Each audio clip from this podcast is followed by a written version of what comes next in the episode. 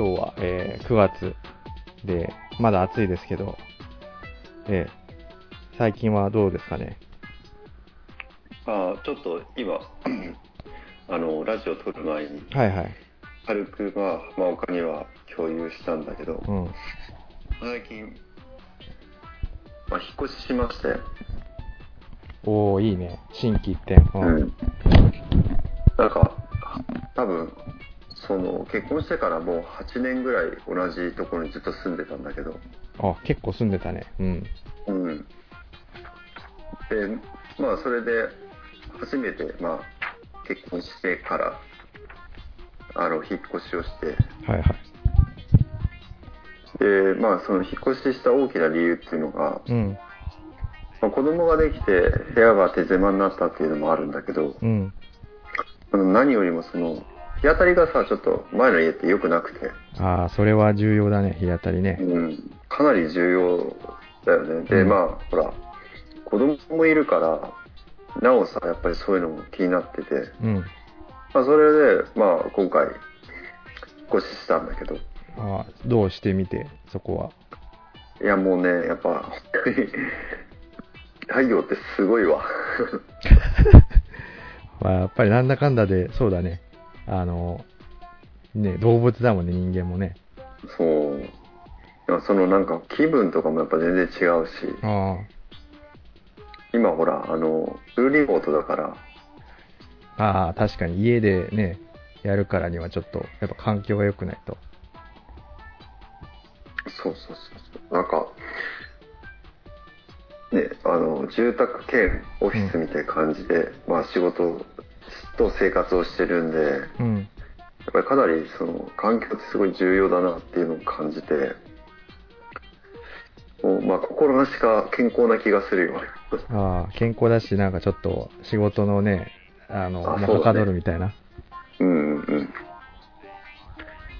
まあと言いつつも、はいはい。あのやっぱりその子供がねあの生まれてずっと同じ家で初めてこう違う家でこう暮らすことになって、あちょっと戸惑ってるみたいな。うん、なんか結構その免疫力が下がっちゃってさへえ。やっぱりこう大人じゃ分かんないようなその強いストレスを子供の方がやっぱり受けやすくて、あ、そうなんだ。うー。うんん、でなんかこの普段だったらあんまり出ないようななんかそのブツブツが出ちゃったりとかはいはいはいはい。うん、なんかそういうのはあったね。あと、なんか風邪になったりとか、ああ。一時的にこう、免疫力下がって、うんうんうん体調を崩すみたいなことがあって、うん。はいはいはいはい。それに引きずられて、まあ親も体調悪くなるみたいな、その後に。あ確かにそうだね。先週ね、あの、収録しようってたけど、ちょっとね、体調悪いみたいな。まあでもコロナじゃなくてよかったけど。あうん。まあ、その症状が全然コロナと違う感じで、うん。まあその別に発熱とかも全くしないし、はいはい。うん。まあ一応もちろん病院には行ったけど、うん。まあ単なる風邪、風邪っていうのもあれだけど、まあ原因不明の体調不良みたいな。ああ、やっぱちょっと環境が変わって、なんか、うん。いろんなバランスが崩れたみたいな。で、やっと、まあうん引っ越しして、うん。うん、ね、あの、約2週間ぐらいお経って、はいはいはいなんかちょっとやっと落ち着いてきたって感じがする。はい。ああ、いいね、それは。うん、うん。いやいやいや。いいね、じゃあ、ちょっとじゃあ、そんなね、環境変わったところで、ちょっと、早速なんですけど、いいですかね。そうだ、今日は、ちょっと、話したいことがあるということで。えぶりに そう、以前から、まあなんか最近は結構、うん。俺の方から、こう、ネタを提供するような感じのが多かった。あまあ久しぶりに浜岡ね、の、その話もちょっと皆さんも聞きたいんじゃないかっていう ところもあって、ちょっと、まあ今回リクエストして、あ、はいはいはい。まずぜひやってほしいみたいな話をしたんで、そうね、ちょっとこれはね、リュウクのビットコインじゃないけどさ、ちょっとその何？あの、本格的な、あの、なんだろう、コーナーとして、うん。ちょっとやれたらなと思うんですけれども、まあちょっとあの、浜岡歴史塾っていうところで、あ、いいね。コーナー名をつけてみたんですけど、あの、まあ別にちょっと俺はね、ゆうくんみたいにその、仕事でね、なんかそのギットコインやってとか、みたいに、あの、歴史は全然ね、あの、専門家じゃないんですけど、まあちょっとやっぱ、うん、まあ、昔から浜岡は結構さ、その学生の時からさ、うん、そういう近代史とかそういうところにはすごい興味があって、よく、まあうちらの中でも詳しかったよね、すごく。まあどっちかっていうとね、あれだね、近代史とかサブ、サブカル好きみたいな感じだったんだよね。あ、そうなんだ。そうそう。それは意外だった。うん。サブカルか。サブカルなんだよ、元は。うん、うん、うんうん。だから、サブじゃなくてちょっとその何、もう、ほ、保守本流じゃないけどさ、もう、うん。ど真ん中の歴史っていうところで、ちょっと、ハードルは高いんですけど、ちょっとやってみようかなと思いまして。いいね。まあでもね、歴史なんてほら、まあ学校でも当然ね、教科になってるし、なんだ、まあ小学校から、ね、中学、高校とやったりとかしたりとか、あと、ね、テレビとかでも、なんかそういうね、歴史のね、ドラマだったりとかあって、まあ触れる機会はすごい多いと思うんですけど、うん。あ、もうちょっとまあね、若干本題に入りつつあるけど、うん、うん。あ、ごめん、ちょっとその前にまず、あの、結構俺もさ、あの、いろんな知識をこう、全部こう、なんていうか、整理して、整理しきれてない部分もあるので、ちょっとさ、適宜、あの、まあ、リュウクが一般リスナーだとしてさ、ちょっと気になったとこがあったら、ななんていうの適宜ツッコミを入れてもらいたいんだけどさ、おもちろん。うん。まあちょっと改めて、歴史っていうものをちょっとやってみたいなと思ってて、で、うん。まあなんでかっていうのは、まああの、前回ぐらいちょっと言ったかもしれないんですけど、ね、あの、自分に、自分も含めたこう日本、日本人にかけられている洗脳を解きか解きたいなと思って。で、それは当然ね、あの、なんていうの、経済的な自由に、だけじゃなくて、あの、精神的にもこと自由にならないとっていうところで、まあ、関連してるかもしれないけどね、そう精神的に自由にならないと経済的に自由にならなれないっていうところもしかしたらあるかもしれないので、うん。やっぱりそういう、うん、で歴史ってさその実はまあほら今回歴史の話してくれるっていうね、うん。ことを聞いてさうん、一番最初に思ったのがなんかその学生の時に習った歴史とさうん、その大人になってから知る歴史ってだいぶさ結構なんかこうなんていうの差があってはいはいはいはい。学生時代っていうのはなんかまあ教科書に書かれたもう本当ごく一般的なさうん、年号で覚える歴史みたいな感じのはいはい。ね、内容だったけど、大人になってからさ、うんあの、調べる、調べるというか自分でさ、うん知ろうとする歴史ってやっぱりさ、その、しまあ真実っていう言い方もおかしいけどさ、うん、半ばちょっとさ、こう陰謀論に近いようなさ、本当に、あの、それがどちらが正しいのかどうかわかんないようなさ、はいはいはいはい。まあそういう内容とかもあって、うん、なんかその正直な話、まあ、その自分がまあ理系の人間っていうのはあるんだけど、うん。なんかとっても曖昧な分野だなっていう印象があるんだよね。確かにそうだね。うん。なんかその捉え、例えば国とかもそうだし、うん。あとその住んでる場所とかもそうなんだけど、うん。その場所によって全くさ、その捉え方が違ってさ、うん。あの、そのその国にとってみたら、その真実ではなかったりとか、まあ、することもあるじゃん。確かにね。改変、改変されたりとかしてしまって。うん。なんで、その、まあ、浜岡が話してくれる、その、ね、あの、まあ、今までの洗脳を解くための歴史っていうのは、どちらかというと後者のように聞こえたから、ああ、でもそれはね、すごいいい、あの、振りじゃないけど、あの、なんていうのかな。うん。あの、大体、あの、リュウクの思ってるところは合ってると思うよ、そこは。そうなんだ。うん。だから、なんかその、前者だとさ、結構もうあくびが出ちゃってさ、うん。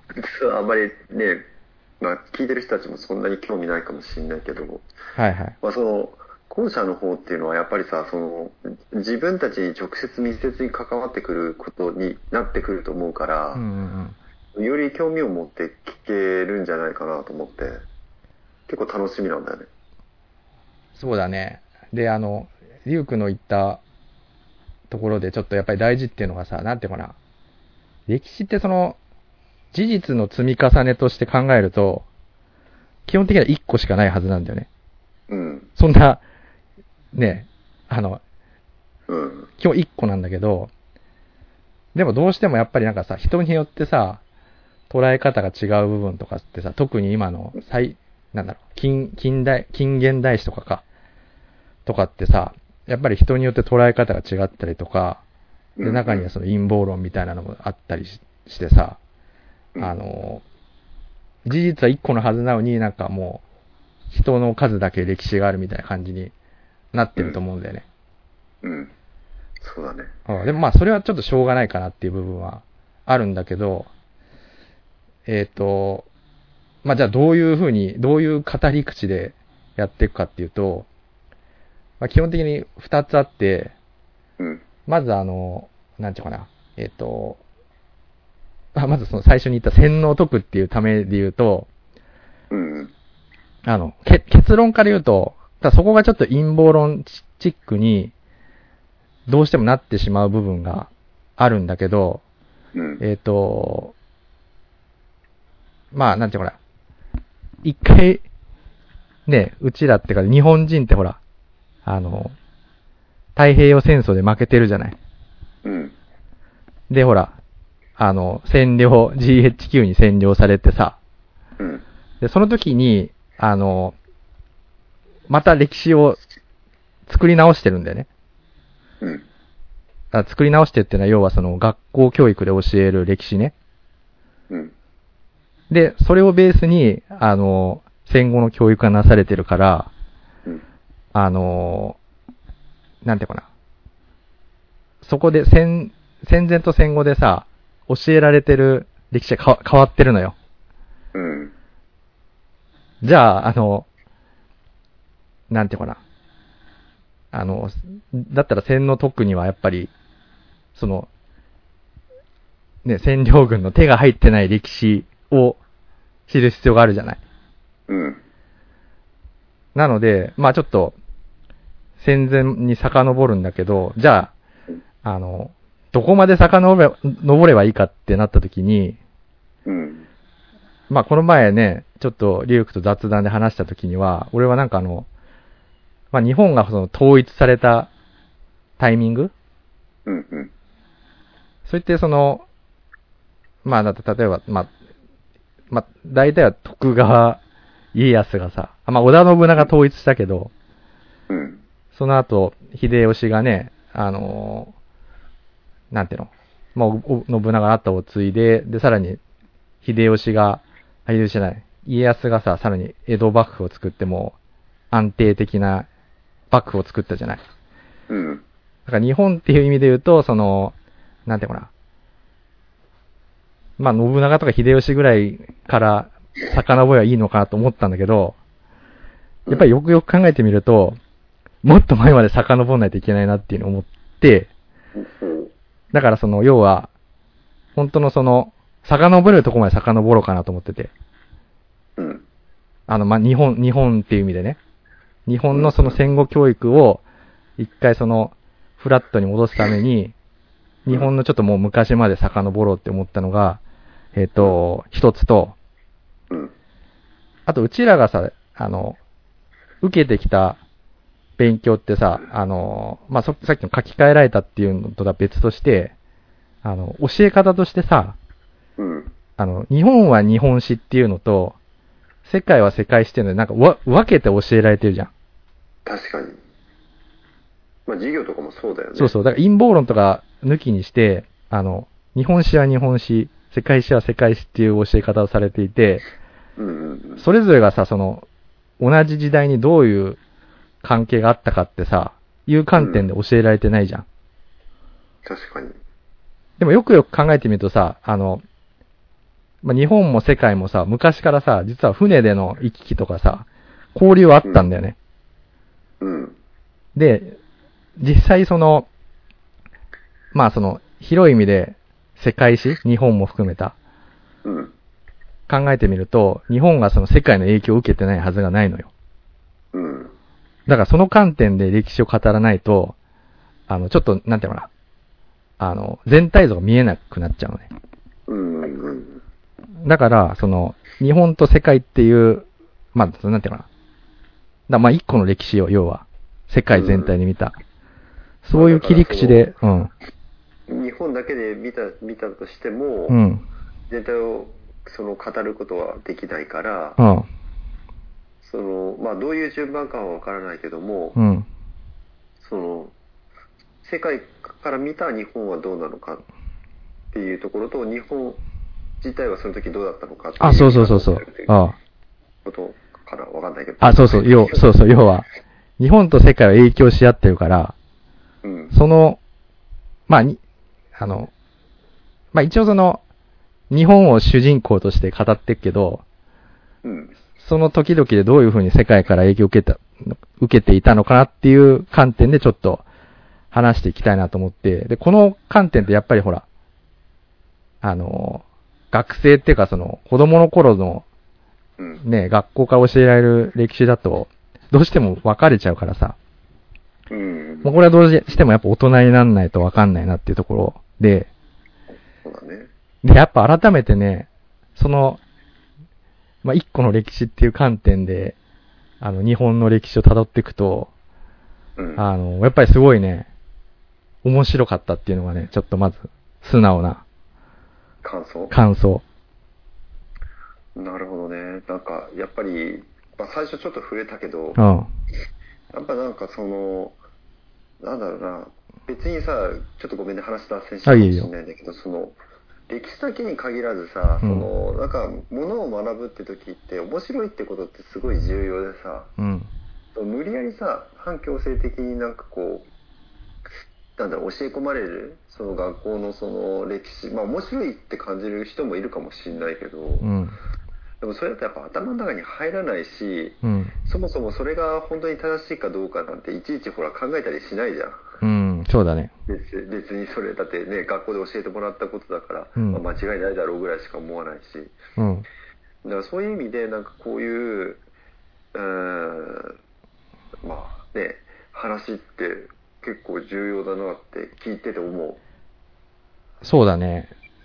うなかなかそういうのを聞くこと、あごめんあ、言うよ。ないからうんそうそう。で、あとね、やっぱりね、その面白いっていうだけじゃなく、あ、面白いっていう理由のもうもう一つにさ、うん。あの、すごいね、今でもね、今にも応用できるんだよね、歴史って。へえそうなんだ。要は何言ってるかっていうと、その過去、さっきさ、ほら、えっ、と、日本と世界の関係って言ったじゃん。うん。で、それって実は、今もさ、日本と世界って、あの、なんていうの絶対その、個別には語れないというかさ、まあそりゃそうだ。続いてるからね。続いてるからし、繋がってるしさ、経済的なやりとりも、政治的なやりとりもしてるからね。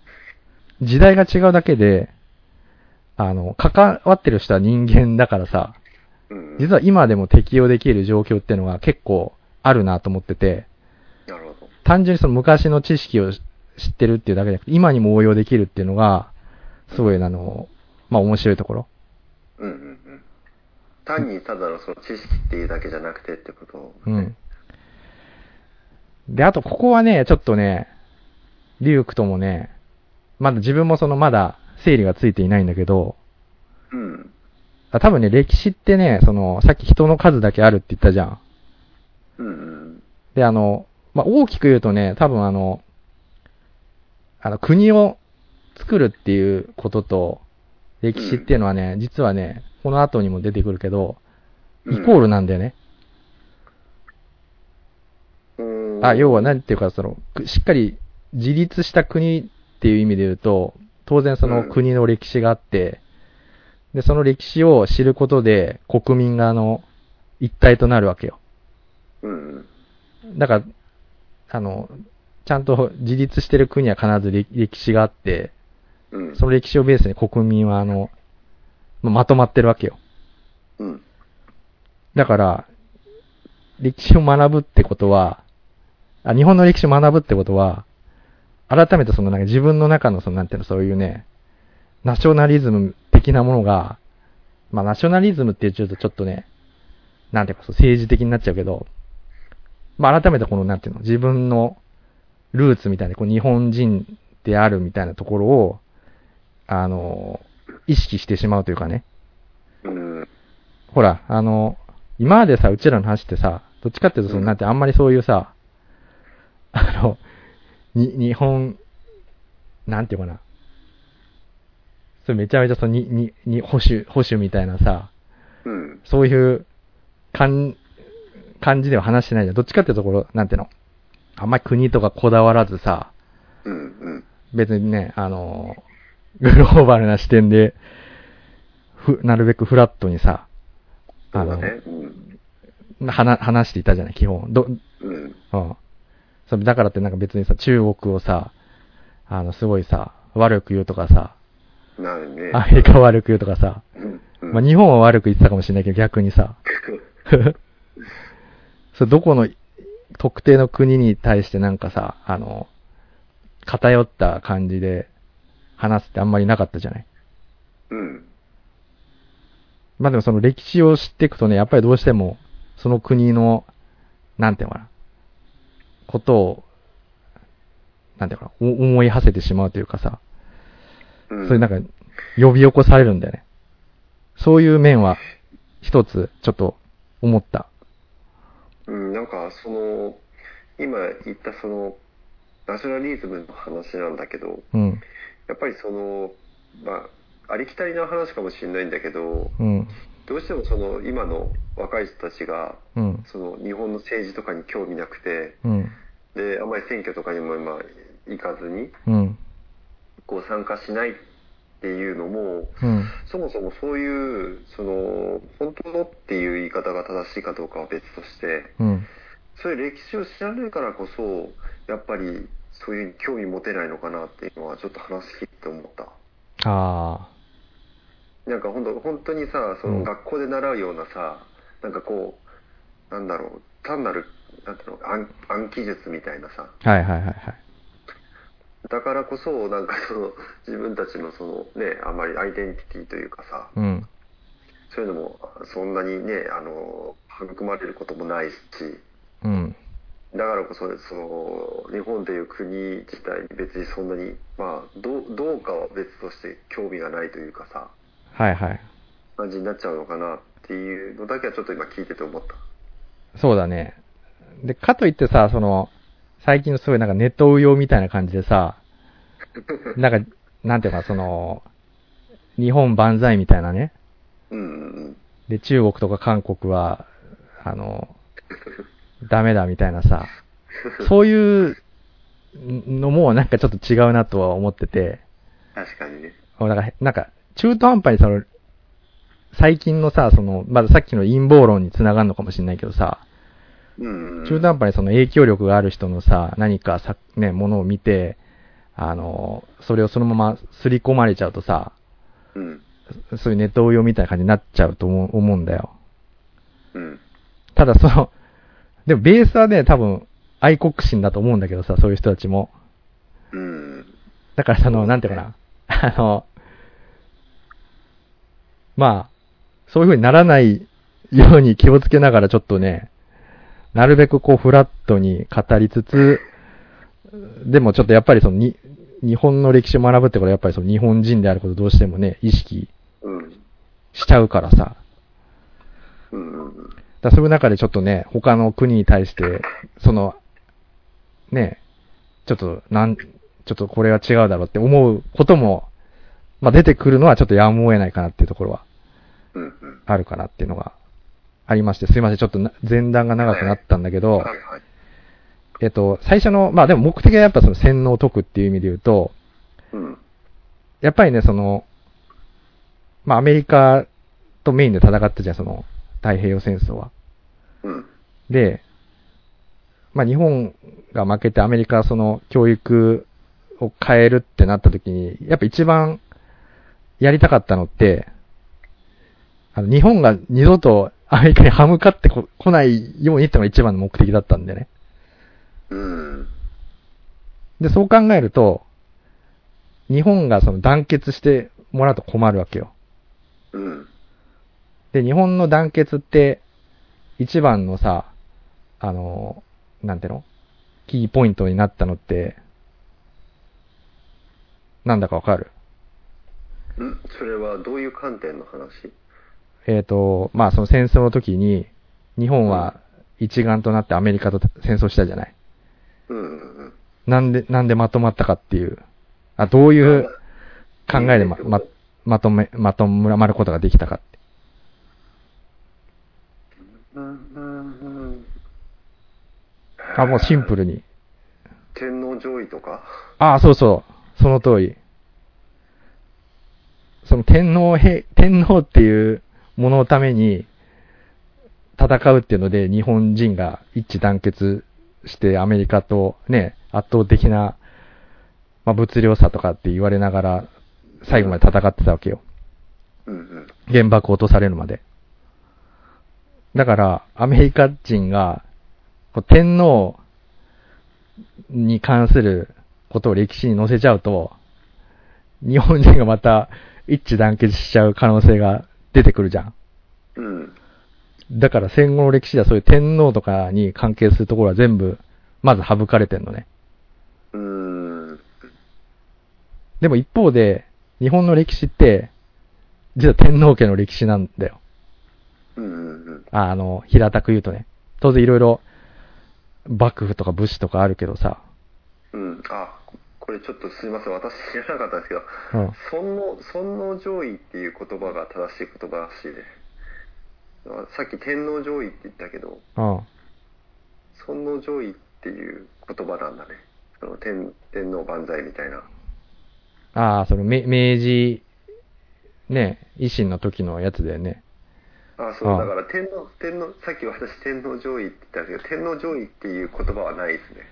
ああ、まあ、天皇、そうね、尊皇攘夷ってか、だから要は、天皇のためにみんな、天皇がいるから日本が団結したっていう、そう。あの意味はごめん、合ってるんだけど。うん。うんうん。あ、そうそう。で、戻ると、その、はい。はいだから、天皇に関することが全部書かれ、あの、なんていうの？まあ、こ、個別のそのキーワードとしては書かれて、書かれてるけど、あの、詳しくは書かれてないのよ。今の歴史って。うんまあ当然うちらも学んできたと思うけどさ。そう。だから結局、天皇の歴史を辿っていくことが、まあ日本の歴史を辿っていくことになっちゃうのよ。どうしてもね。なるほどね。うん。もうなんかさ、そうんの、ごめん、水差すようで本当申し訳ないんだけど、いうん。やもう天皇って聞いてもうピンときたのがさ、うん。結局なんかその、日本が、まあ、えっと、ずっとほら、徳川家康の時代が続いて、うん。で、あの、大政奉還が起きたけど、うん。だからその時にもその、まあ、天皇をどうするかみたいな話で、うん。こう、まあ、そそこがキーポイントとなったから、うん。まあ、なんか日本が大きく変わる時ってやっぱりすごくそこが関わってくるのかなってちょっと話聞いて思った。やっぱでも日本、ど、もうね、無理。これは。切り離せない。だから、戦争で負けてもさ、そこだけは死守したわけよ。日本人はう。ん、うん、うん。あ、死守っていうのは、その天皇を戦争の責任者ってことで、もう、天皇をさ、その処罰してさ、天皇制をやめるっていうこと？うん、もうそれだけは、それイコールも日本じゃないからさ、日本がなくなるってことだから、うん。そこだけは避けたかったんだよね。ああ、なるほどね。そう。ただ、確かに、今までその、ゆうく、まあ、うちらが知ってる歴史みたいに、天皇って別にさ常にさ、その、なんていうの、日本のトップにいたわけじゃなくて、あの、武士がトップだったりさ、うん。貴族がトップだったりって、まあそこはいろいろ変わってるんだよね。うん。変わってるんだけど、ただその、そのやっぱ、やっぱな、その、なんていうの、その、まあ、無視しがたい存在として必ずいるわけ。今に至るまで。はい。た、ただし、な、ななんで、だから、その、天皇の歴史を語ると言いつつも、あの、しメインだったりメインじゃなかったりするっていうのはそこはある。うん。はい。じゃあそこで、じゃあどこまで遡る登るかというと、まあちょっとサクサクといきますけども、えっ、と、まあまず日本人はどこから来たのかっていうとこから話したいですね。すごいですね。うんどっから来たと思う？ユーラシア大陸？あ、まあまあ基本、まあだってその、いやまずそのどっからあれだね、人類が誕生したかっていうことになっちゃうけど、それはし、なんか知ってたりする？えー、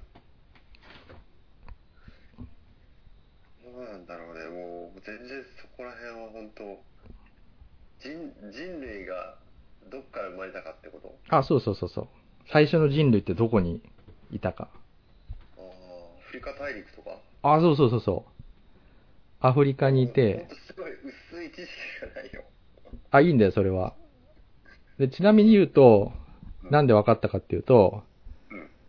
まあ、それ多分リュウクも知ってると思うけど、ほら、細胞の中にほら、あの、ミトコンドリアっていいるじゃない。うんうんうん。あれってその、えっ、と、一応遺伝子を持っていて、うん。で、そのミトコンドリアの遺伝子ってあの、母方からしか受け継がれないらしいんだよね。うんうん。X 染色体と Y 染色体でね。あそうそうそうそうねはいそうそう。なので、その母方をずっと辿ることができてさ、うん。で、その母方の遺伝子をずっと辿っていくと、最終的に行き着いたのが、あの、アフリカっていうところから、なんか、最初の人類はアフリカじゃないかっていう話になってるんだよ。うんうんうん。うん。男性の場合は、XY で、女性の場合は XX で、必ず男性も女性も X うんっていう染色体を持ってるから、あまあ、それを辿っていくと、あの、自分の祖先が辿れる。あ。あ、そうそうそうそう、それ、それだけの話で、あ陰謀論でも何でもない。うん。で、ちょっと陰謀論っぽいところは、ここはちょっと、だから、あ、これはだから分かってる。これはただ仮説ですっていうのは、そこはちょっと切り分けた方がいいかもしれないね、じゃあね。あ、そうだね。これは一応まあ分かってるってことで、うんあの、うん。じゃあその上で、じゃあ日本人はどこから来たかとうん。いうところで言うと、あのーまあ、当然その、地図を見ればユーラシア大陸しかないんだけどさ、で、まあちょっとそのまま先に行ってしまうと、ほら、あの、縄文時代と弥生時代ってあってさ。で、なんか縄文人と弥生人みたいななんかさ、聞いたことあ、あったりしない？だから、よくあれだよね、あの、うん。自分は縄文側なのか、弥生側なのかみたいなさ。あ、そうそう、縄文人の方がなんか彫りが深くて、うんうん。あの、弥生人はなんかちょっとし、塩顔みたいなね。うんうん。なんだけど、一応その、途中すっ飛ばして言うと、うん。えっ、と、今の日本人っていうのは、えっ、と、両方が混じ、混じっていると。だから、縄文人だけでもないし、弥生人だけでもないらしいんだよね。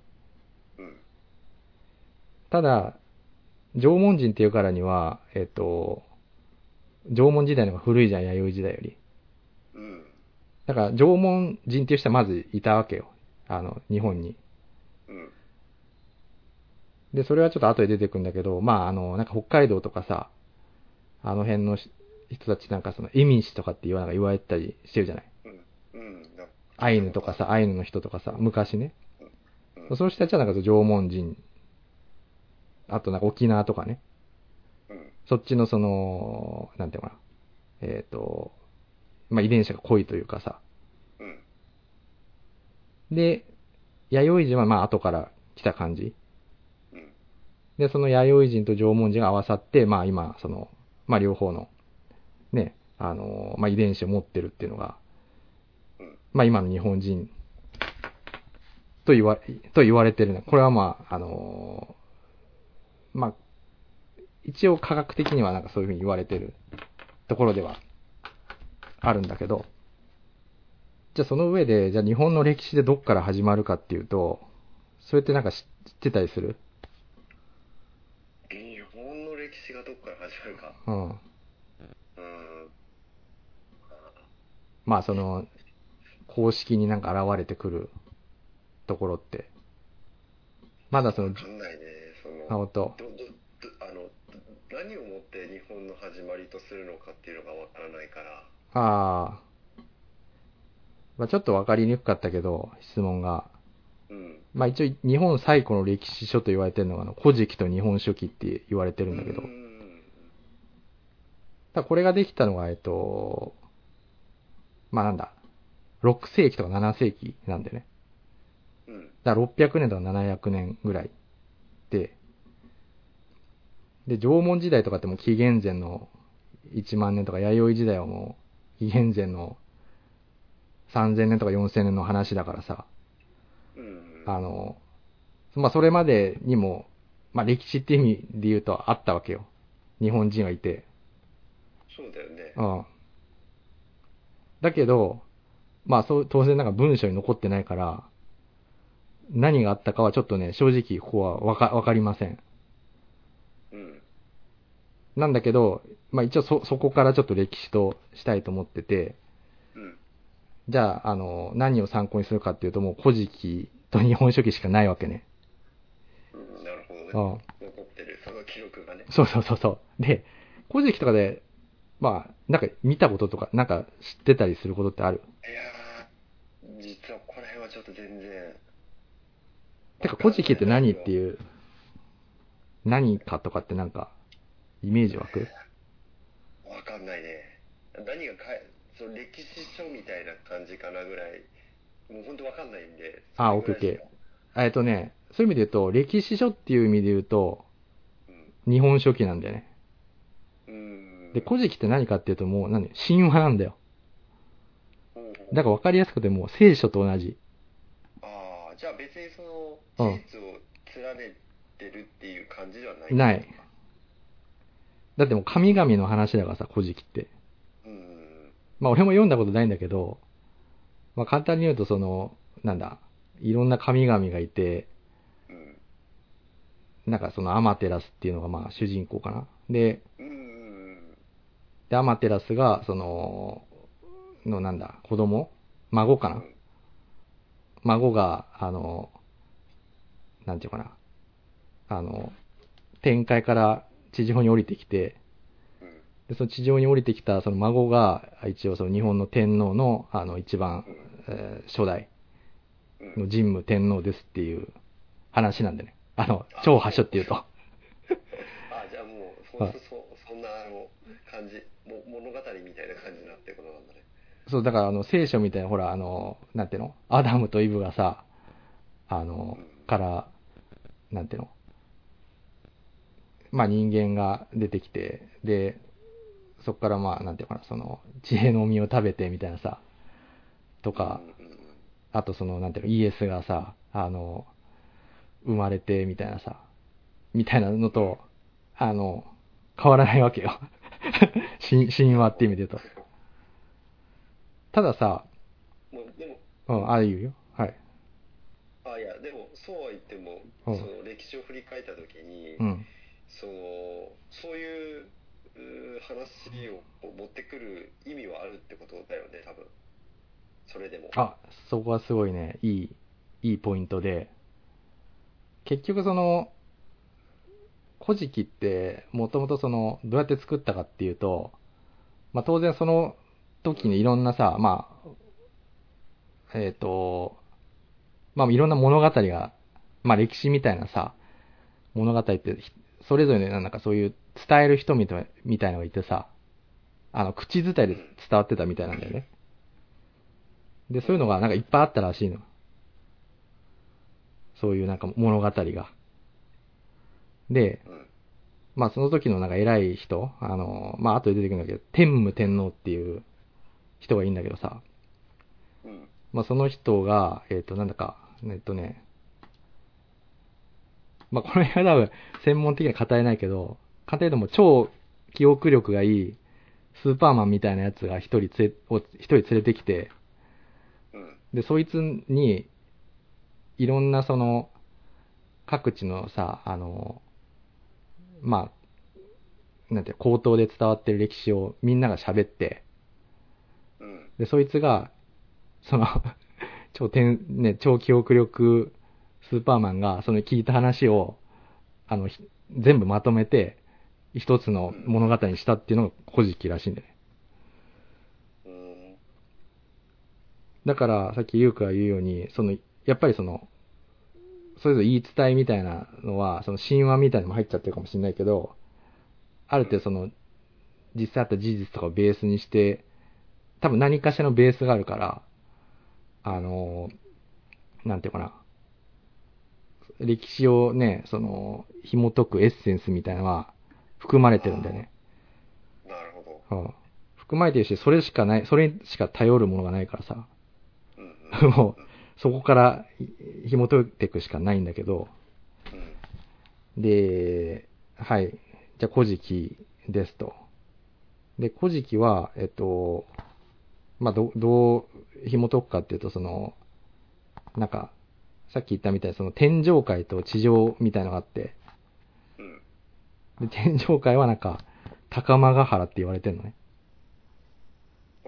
で、そっから、なんかまあ、その、さっき言ったその、アマテラスがいて、で、その、孫はさ、なんか、ニニギっていう名前らしくてさ、ニニギの御事。そいつが、まあ、地上に降りてきて、うん。まあ、天皇になりましたっていうことなんだけど、うん。まあ、これはちょっと仮説ね。うん。じゃあその、天上界って、うん。なん、なんだろうっていうところなんだけど、確かに。で、仮説でね、仮説で言うと、これは、その、まあ、その、日本、地図を思い浮かべてもらうと、日本のすぐ横にあるさ、のってうん、当時は何、なんだったと思う日本のすぐ横？横というか、うん中国大陸とか？ああ、そうそうそうそう、正解。まあ、正解というかわ、正解かどうかもわかんないんだけど、まあそうそう、中、中国のことを言ってるんじゃないかってことで、うん。まあ要はその、なんていうの、中国からの、まあ移民が、うん。うん。えー、まあその天皇の、あの、祖先の一人なんじゃないかっていう、あの、仮説ね。ああ、なるほどね。うん。だから、まあさっきさ、ほら、縄文人と弥生人って言ったけど、うん。弥生人っていうのはその、中国大陸から来てる、あの、人たちなんだけど、だからその、それと掛け合わせると、その弥生人の、うん。まあ何がしかが、日本、日本に、日本のなんだ、島、島にやってきたっていうことが、その、天上からその地上に降りたっていうことを言ってるんじゃないかと。言ってますと。だから日本人の、なんだ、その、えっ、と、ルーツでもあるし、日本の 天皇のルーツもその、まあ、まあ中国から来て、来てるんじゃないかっていうとことね。うん。でさ、ちょっと考えてみるとさ、その聖聖書だとするとさ、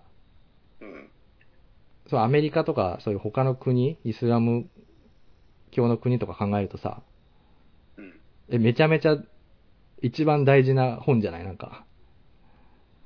確かに。それについて全く教えられてないじゃん、うちらって。